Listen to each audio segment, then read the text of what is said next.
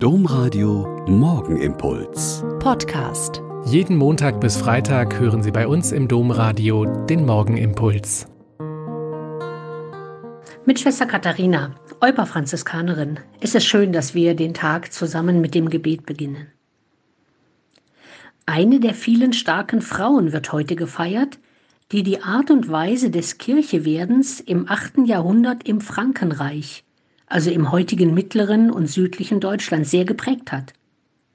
Lioba, so heißt die Frau, wird in Wessex in England um 705 geboren und einer der Verwandten der Familie ist der spätere Winfried Bonifatius, der Apostel der Deutschen.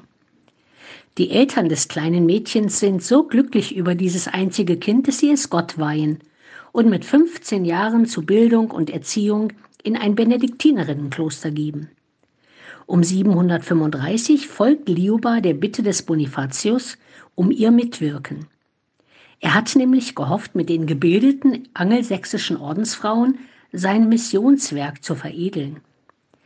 Er beginnt in Würzburg und in Thüringen Frauenklöster einzurichten. Einen Vorposten bildet das Kloster Tauberbischofsheim. Bonifatius beruft Lioba zur Äbtissin dieses Klosters und als Leiterin der übrigen von ihm gestifteten Klöster. Besonders widmet sie sich der Erziehung von Frauen und Töchtern des Adels. Liuba selbst gründet in den folgenden Jahren mehrere Klöster.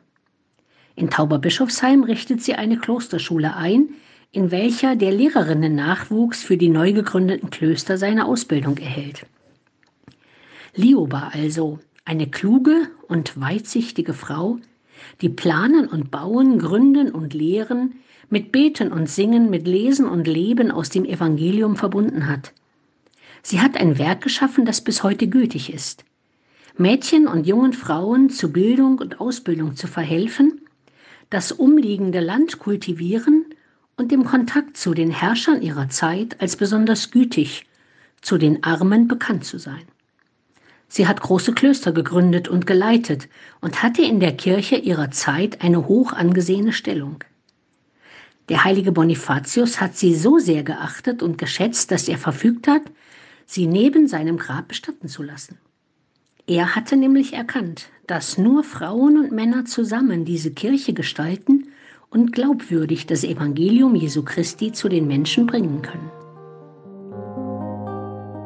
Der Morgenimpuls mit Schwester Katharina, Franziskanerin aus Olpe, jeden Montag bis Freitag um kurz nach sechs im Domradio. Weitere Infos auch zu anderen Podcasts auf domradio.de.